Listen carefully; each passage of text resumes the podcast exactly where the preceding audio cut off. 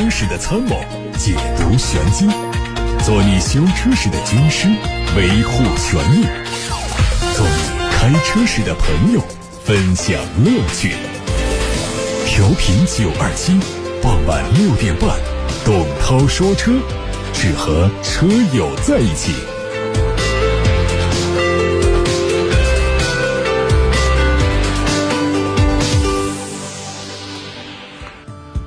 欢迎各位晚上来到董涛说车的直播时间。关于买车、选车、用车的提问，现在可以发布。提问的方式是打电话给八六八六六六六六热线，或者是通过董涛说车微信公众号、董涛说车微博来留言。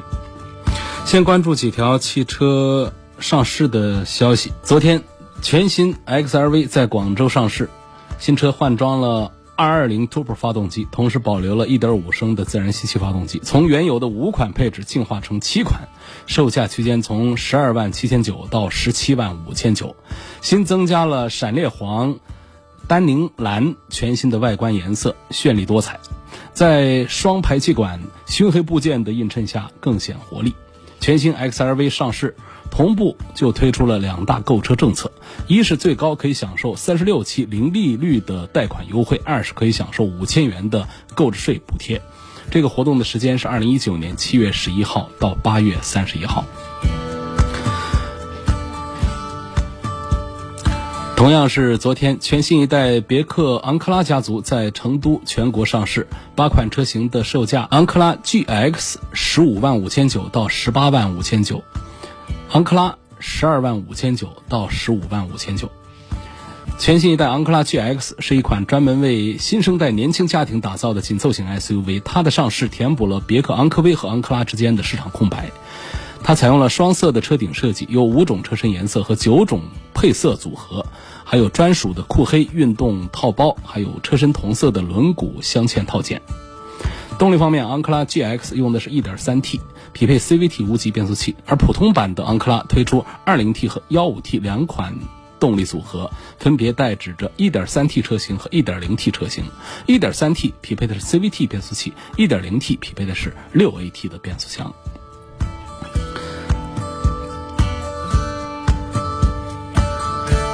昨天，长安福特的新一代福克斯2020款换新上市，售价十万八千八到十五万零八百。新一代福克斯2020款外观升级、配置升级、排放也升级，全系车型符合国六排放标准，同时优化了产品矩阵，更加聚焦消费者需求旺盛的区间，带来更具有产品竞争力的车型。换新升级的新一代福克斯2020款，凭借时尚运动的外观设计、激情精准的操控性能以及越界而立的智能科技，打造着中级车驾趣新标杆。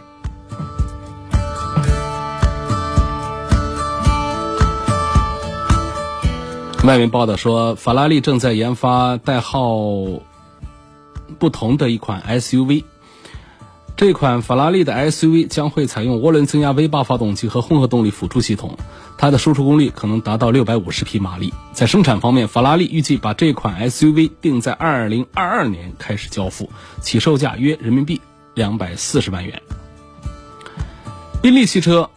在英国克鲁总部揭晓了未来的超豪华运动旅行座驾宾利 EXP 一百 GT 概念车，以此来彰显未来奢华出行的愿景，并庆祝宾利品牌成立一百周年。宾利 EXP 一百 GT 采用碳纤维和铝合金的复合材料车身，拥有。极其超前的外观设计，包括像剪刀门、标志性的圆形前大灯和各栅完全融合。动力部分，全车用四台电动机，可以爆发一千五百牛米的峰值扭矩，百公里加速只需要二点五秒钟，最高时速每小时三百公里，续航总里程达到七百公里，十五分钟内充电可以达到百分之八十。为了纪念设计公司的百年诞辰，阿斯顿马丁。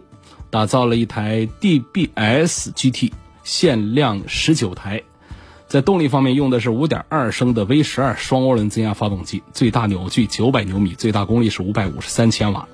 新车将在位于英国盖顿的阿斯顿马丁总部投入生产。奥迪的新款 RS5 现身海外地区测试，它会在明年年底亮相。随着奥迪 S、RS 部分车型落实国产化，新车可能也会在计划的范畴当中。外观方面，奥迪新款 RS 五继续采用溜背造型，排气由一组椭圆形的尾喉来装饰，实际是四出式的布局。动力部分用的是2.9升的双涡轮增压 V6 发动机。路透社报道说，当地时间七月九号，宝马生产总监表示，由于英国脱欧导致该公司已经把部分发动机的产量从英国移出。宝马此举进一步表明。应对英国脱欧带来的不确定性，各公司不得不做出相应的决策。从2017年以来，英国汽车行业的销售、生产和投资都出现下滑。这个行业担心，英国无协议脱欧可能导致高达百分之十的关税以及额外成本和官僚作风。全新一代 IS 雷克萨斯渲染图曝光，它会在明年首发亮相。这个车是基于 TNGA 架构打造，尺寸得到大幅度的增长，轴距增加了四公分。动力方面是 2.0T 和 2.4T 以及2.5升的混合动力，总共三种选择。它的性能版会用 3.5T 的 V6 双涡轮增压发动机，零百加速时间在4.7秒钟之内。雷克萨斯的 IS，外媒说，宝马已经确定把 Mini 的一款概念车打造成电动汽车。并且计划在二零二二年推出。通过和长城汽车进行合资，宝马重新启动了入门级 MINI 车型的量产计划。这款车型计划只在中国生产，但面向包括英国在内的全球市场销售。作为新宝骏品牌旗下的首款概念车 RMC 的量产版，日前官方正式发布它的命名为新宝骏 RM5，同时首次发布新车的内饰官图。内饰最大的亮点在于，采用了全液晶仪表盘和中控大屏一体化的设计，座舱的科技感非常充足。据了解，内饰的设计灵感是源自于星际飞行器，通过极简立体的形面组合，营造出非常具有未来感的驾乘座舱。三菱发布了全新帕杰罗的官图。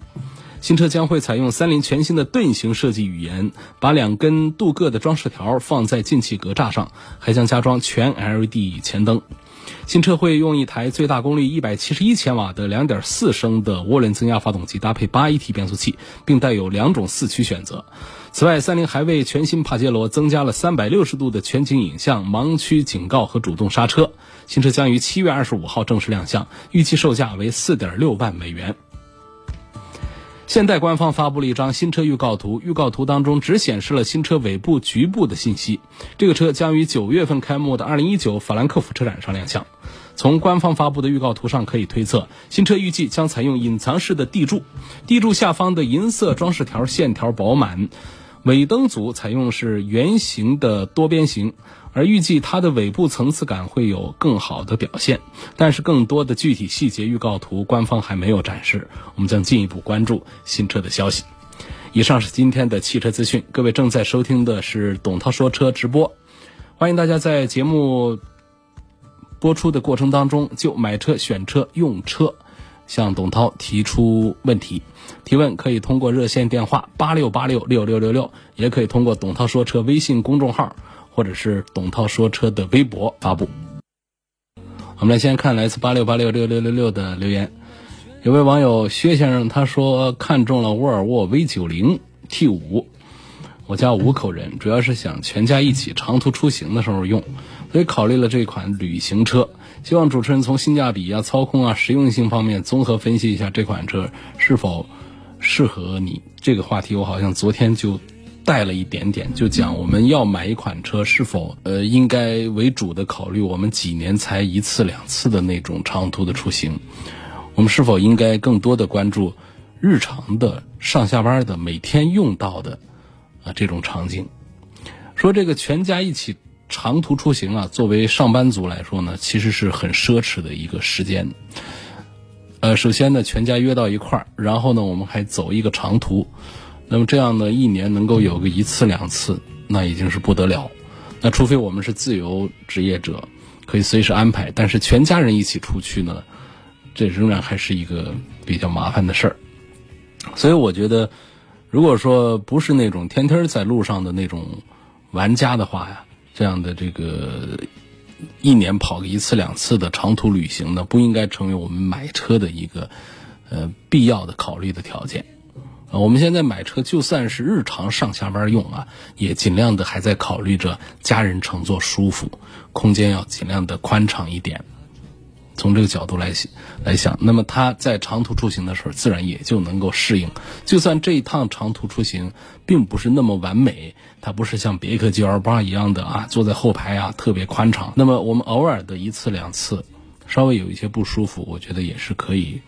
呃，这个承受的，避免为了这一趟长途出行舒服，买一个特别大的一个车，平时用起来不方便，那痛苦的时候其实是更多的。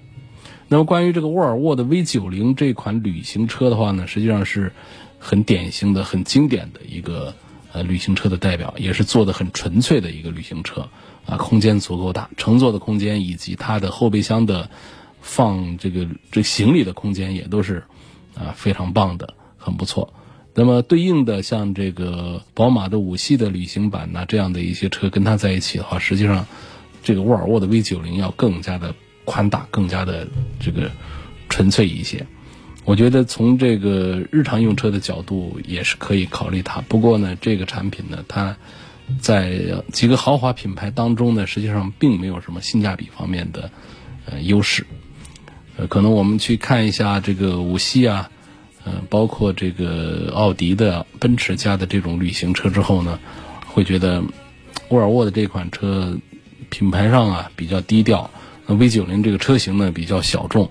也许按照现在的这个价位体系来讲呢，并不是什么一个有优势的一个选择。尚先生说，希望从操控性、动力还有安全性、车内用料环保方面来评价捷豹的 XEL。大街上很少看到这个车啊，这款车的生产线是在哪里呀？啊，它的优缺点有哪些啊？我今年三十五岁啊，主要是城市代步。问这个车是否值得买？好，捷豹的 XEL、XFL 还有 E-Pace 都是奇瑞捷豹路虎生产的，啊，就是跟奇瑞合资的这个生产线上下来的。那奇瑞是安徽的企业。好，那么关于这个车内的用料呢，可能捷豹的 XEL、XFL 都做的不算好。至少在豪华品牌奔驰、宝马、奥迪的面前呢，捷豹的 XEL 这方面车内的用料环保方面是不足的。但是呢，捷豹的长处在于，同奔驰、宝马、奥迪的同价位产品比起来，它在操控性能、在动力性能，包括在安全性能方面都是可圈可点的，还是不错的啊一个车。所以我赞成在现在比较低的价位下来选择买这个捷豹的 XEL。事事实上，我觉得捷豹的 XEL 的这个车内的用料还不像 XFL 它的大哥那么的不堪。呃，我觉得二十几万现在能买一个这个 S E L，是一个捷豹的 logo 啊，车子呢也不像老的 XE 一样的后排像个爱丽舍。我觉得它现在的后排空间其实已经像个中级车的样子了。这个车二十几万。我觉得是值得买的，但是提醒一点，捷豹的车呢，仍然它的豪华感跟奔驰、宝马、奥迪比是有差距，同时它的小故障仍然是比这个奔驰、宝马、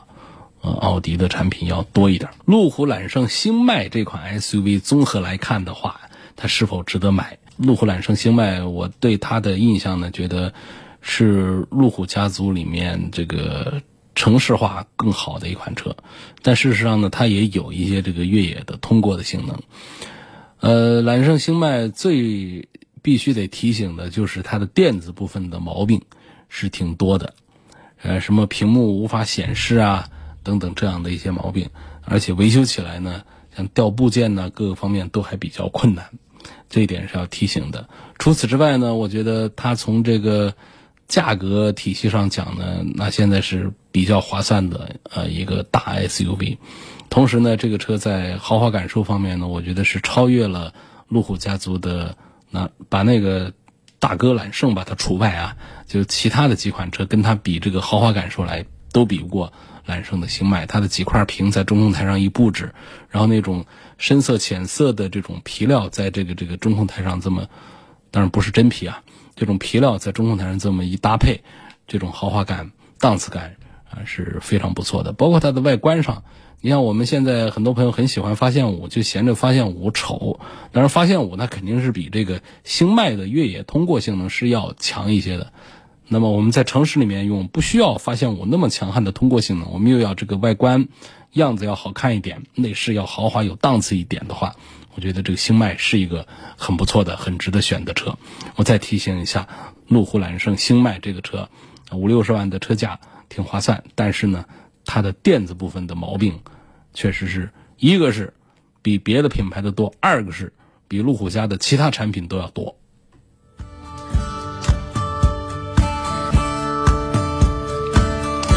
下面我们来看来自董涛说车微信公众号的提问。有位网友说，如果机油的放油螺栓和变速箱的放油螺栓上放上强力磁铁，是否可以吸附润滑油中间的铁屑？然后等待换油的时候清理一下，可以在滤芯过滤基础上进一步的彻底的过滤保护机器。因为以前开摩托车的时候啊，就是这样操作的。换油的时候的确可以吸附润滑油里面的铁屑。如果放油螺栓上放强力磁铁，那么会不会对车底的电气元件以及控制信号传输造成影响？这个多虑了啊。第一点呢，就是我们现在的放油螺栓上基本上都带磁性，啊，这个磁性呢确实可以起到很明显的吸附这个碎片铁屑的这个作用。因为在循环的过程当中呢，它们在底部啊沉淀的时候呢，如果吸附下来的话呢，它就不容易再被流动的液体啊把它带到上面去，铁屑它就会这个沉淀在底部，避免它参与到我们的这个这个机器的运行当中来损伤我们这些齿轮呐啊轴承啊各种金属的表面，所以说它本身就是带磁铁的，都带磁性的。第二点呢，就是他担心这个磁性啊会不会对电器元件造成影响？这个不用担心，其实它这个磁性是非常弱的，也就是可能要在一公分、一厘米以内的个碎屑才能够被吸附，它的磁性啊，呃，辐射的范围非常有限。那么它离我们的电器元件都挺远的，它不会影响到控制信号啊，这个不用担心。那同时也提醒，就是这种放油螺栓呢。呃，最好是能够经常的更换，因为每一次拧拧紧和拧松呢，其实对这个放油的螺栓呢，它都是有破坏的。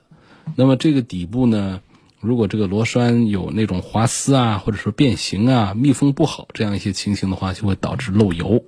所以这个螺栓呢，呃，最好是能够经常的检查，就是每一次在换油拧下来的时候检查，不行的话呢。那就要及时的更换一下。问奥迪的新 Q 三 1.4T，还有宝马的叉一，啊，还有这哦，就这两个车，叉一的 1.5T，问对比谁的性价比要好一些？实际上，这个叉一的价格不便宜，那么跟这个 Q 三来比性价比的话呢，我觉得可能，我觉得我会赞成这个。奥迪的 Q 三性价比高一点，它本身呢，呃，也有一些优惠，啊，所以这个这一组里面，我推荐了新的奥迪 Q 三，决定买奥迪 A 四了。那么现在的问题是啊，我应该买它的哪一个版本性价比比较好？我常说一句话，宝马三系可以买最低配，奥迪 A 四呢，我们买它的这个中高配会比较划算。那到了中高配之后啊，A 四上的动力性能啊。表现也不错，然后再加上有配四驱的这样的，我们把那些舒适配置啊能放弃的就放弃，啊买它那种个性运动版，呃价格也就是在三十万左右，这个相对这个三十一万起步的这个三二五宝马三二五来说的话呢，A 四的性价比表现就好一些，啊，所以我建议的是高功率版本的二点零 T 的奥迪 A 四。有位网友啊这儿发来了图片。嗯，有车啊，在停车场里面，地下停车场里面，一台车占着两个车位。嗯，他还说出了是哪一个小区啊？是桥口区长丰城小区 C 区停车场的 C 区，蓝色柱子的 C 区，桥口区武汉市桥口区长丰城小区地下停车场的 C 区。有一辆东风日产的骐达，应该是骐达，车牌照是鄂 A 幺八，尾数不念了，白色的骐达，啊，大家比试一下，它就存在于我们的鄙视链当中。这种不讲道德的，一个人占两个车位的，不在少数。大家如果在生活当中碰到了，拍个照片，发到董涛说车的微博或者是董涛说车的微信来，我们在节目里面跟他念一念。奥迪 Q7 现在值得入手吗？年底是不是要中期改款？没错，是的，中期改款比现在看起来要圆润一些，不是那么直棱直角的灯啊，大灯尾灯了。我认为呢，改的比现在的要更好看一些，而且它的其他部件，就是我们觉得最有价值的发动机、变速箱和四驱这个部分呢，它没有变化。那么这个中期改款的奥迪 Q7 就相当值得期待。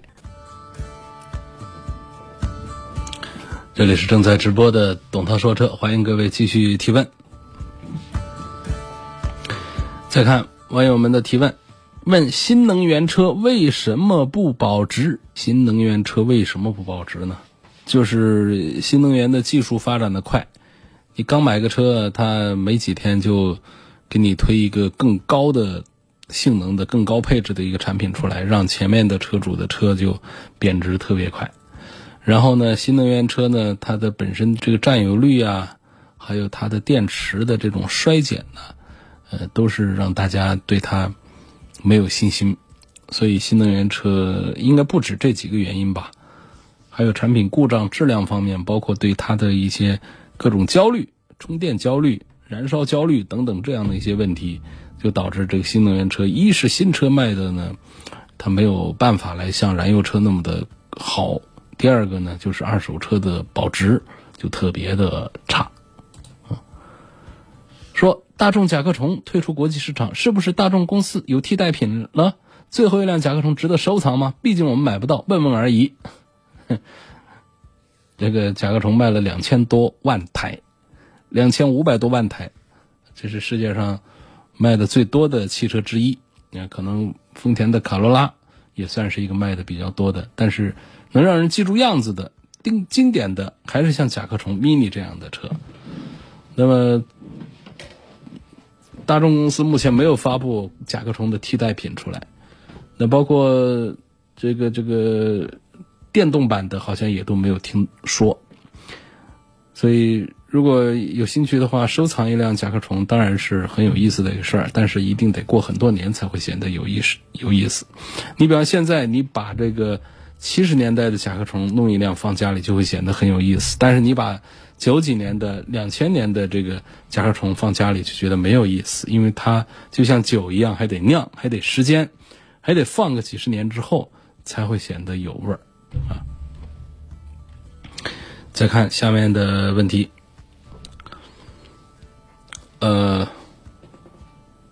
说以后这个微信公众号上是不是就不放音频了？不会的，马上就会把音频呐内容都会更新上去。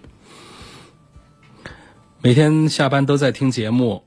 呃，这有一个问题啊，是大多数的二孩家庭啊都会关心的，就是商务车问题。从动力、驾驶感受来评价一下进口的大众夏朗，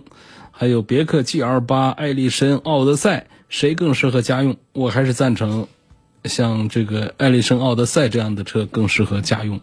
小一点，好停一些，又节油，故障率又低。那商务呢，还是 GL 八，这个空间足够大，呃，这个接待的时候有面子，后备箱还能放一些东西。然后就是停车的时候呢，作为家庭用车，它就是不大方便。总体性价比呢，我还是赞成这个 GL 八要多一些。夏朗的空间是非常大，但这这个，但是这个车呢。方方正正的这种商务气太重了，家庭用啊，其实不大好看，不好不不太合适的。问雅阁混动的故障是不是要比燃油版的高啊？这几天你都在推混动版，我二十八岁适合开雅阁吗？雅阁的驾驶风格应该是比凯美瑞和天籁这两个强劲的对手要更适合二十八岁的年轻人的，你开开就知道了，这比开迈腾和帕萨特有意思的多。比迈腾和帕萨特的操控的年轻的风格还要隆重，所以我就建议这位朋友，如果是在考虑这个几个 B 级车的话，二十八岁又喜欢开车的话，可以看雅阁。那么混动不比燃油版的故障高，最近推它是因为，呃，大家都喜欢在推新能源车，但是我对新能源的这个接受程度呢，不像其他的媒体人那么高，我稍微保守一点，但是又不能太保守，不能说天天推燃油车啊。所以折中的选择呢，我推了一些混合动力。那么在几个混合动力当中呢，我还比较认可本田的这一套串联式的混合动力的这种设计。而且呢，从这个成熟度上看，推出这么久了，在这么多本田产品上，呃，应用之后。我觉得故障率表现都还是很低的。奥迪 Q 五能不能评价一下呀？我现在开的是个 CRV，想换成 Q 五 L，希望从底盘悬挂、操控和其他方面评价一下。如果从底盘操控这个方面来讲的话呢，Q 五 L 是一款很不错的车，呃，开起来呢会比 CRV 啊感觉明显的换了一个高档次的产品。但是 Q 五 L 呢，现在我。对它的推荐呢，远远没有像宝马叉三他们那么高，是因为它的这个双离合、它的四驱这些东西，嗯，不是它的优势吧？我也不说是它的短板，起码不再是它的优势了。就是动力单元三大件，再不是奥迪 Q5L 的优势了。这话说的就非常委婉了。我们家准备买一台二十五万左右的轿车，基本上家用。我比较喜欢自吸的，但家人喜欢涡轮增压的，请帮我分析一下哪一种车型更好？还问哪个品牌的轿车的性价比要高一些？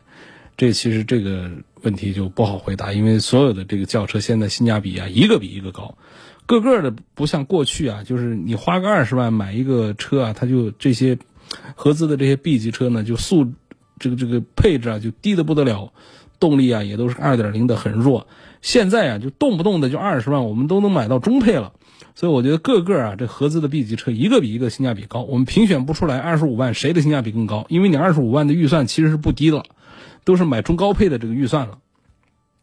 那么你喜欢自然吸气的，家里人喜欢涡轮增压的，问我到底是哪一种好？我觉得自然吸气和涡轮增压从来不能分出谁好谁不好来。这是两种不同门类的技术，现在的趋势是涡轮增压，呃，那但是做的比较好的自然吸气也有它的一些优势在，那么再好的涡轮增压也有它的短板在，所以不存在自然吸气和涡轮增压一定谁比谁要好一些，咱们喜欢什么上什么。涡轮增压它比较节油，它后期的费用高一些，呃，它可能在这个中高段的动力表现还不错，那么这个自然吸气呢？它稍微要费油一些，呃，但是呢，它的平顺性会比较好，包括低速的这个动力表现都还不错，嗯，油耗要高一些，所以这是两个不同门类的技术都有优势，也都有缺点。现在的大的趋势是推涡轮增压，只有少数在这个坚守着这个自然吸气的。打个比方，像呃呃像。像一汽丰田的亚洲龙，那这个就是没有上涡轮增压，在国内版本呢就只有2.5的自然吸气以及2.5的自然吸气加上电动机的混合动力的这样的组合。其实我觉得这二十五万呢，你还是可以考虑一些混合动力，包括丰田家的混合动力车和本田家的混合动力车，在二十五万这个预算上都能买到相当不错的配置。希望谈一下新能源车，想买一台十五万元以内的城区代个步，哪个品牌的要好一些？你是指纯电动车吗？纯电动车，留下你的联系方式，在我的微信后台里面留下你的联系方式，呃，我私底下给你推荐一下，这绝对比市场价要便宜很多的这个这个纯电动的车，私底下给你推荐啊，把把这个联系方式。留在董涛说车微信公众号的后台。一四款的迈腾，大概大概三个月会报一次警。去四 S 店查了也没查出问题来。修车师傅说可以临时加矿泉水，这样行不行啊？对车有什么伤害？临时高速路上救个急是加水，但是平常我们都去了四 S 店了还加水，这个就是犯糊涂了。这个在这应该是反映这个水箱的问题，比方说这个呃温度报警啊这样的一些。就是水箱如果温度异常报警，要查是传感器的问题，还是水的液面确实是出现了问题，是否有渗漏这样的情况，要查出原因来，要要添加，甚至是整体上更换，呃正规的这个冷却液，因为冷却液是做冷却用的，但是它不仅仅是像水一样的东西，它里头还有其他的一些防腐啊，啊，这个控制沸点呐这方面的一些呃功能的一些添加剂，所以加矿泉水只是高速公路上的临时救急。我们去四 S 店要查问题，要做这个防冻液方面的处理，就不要再加什么矿泉水了。C 六和五零八怎么选？三十六岁的技术男啊，作为技术男的话呢？就是好像宅一点，那比较认技术，不认品牌，不认销量，呃，就埋头买一台别人都看不上的车，好像就显得 这个这个这个这个选择呢，可能比较独到。但是买车这个事儿上，我衷心的劝大家不要有这样的一个心态，呃，这个踏踏实实的买一个大街上看的都恶心了的满大街都是的车，买了之后你就不会后悔。那种大街上看不到，刚提回来，隔壁左右都，啊，伸出大拇指赞赏，说真有眼光，挑了一台别人都没挑的车，也就开始几天开心，往后时间越长，你就越不开心。那么这两个车 C 六和五零八呢，我恐怕会赞成五零八多一点，是因为它刚推出来。那么 C 六呢，这个销量太差了，我就不推荐了。还有一个朋友问 A 九，我就更不推荐了。好了，今天就到这儿，感谢各位收听和参与晚上六点半钟到七点半钟的董涛说车。更多的提问呢，大家可以通过蜻蜓 FM、喜马拉雅来收听直播，并且提问，还可以通过微信小程序梧桐车话来找到董涛说车的 ID 向我提问。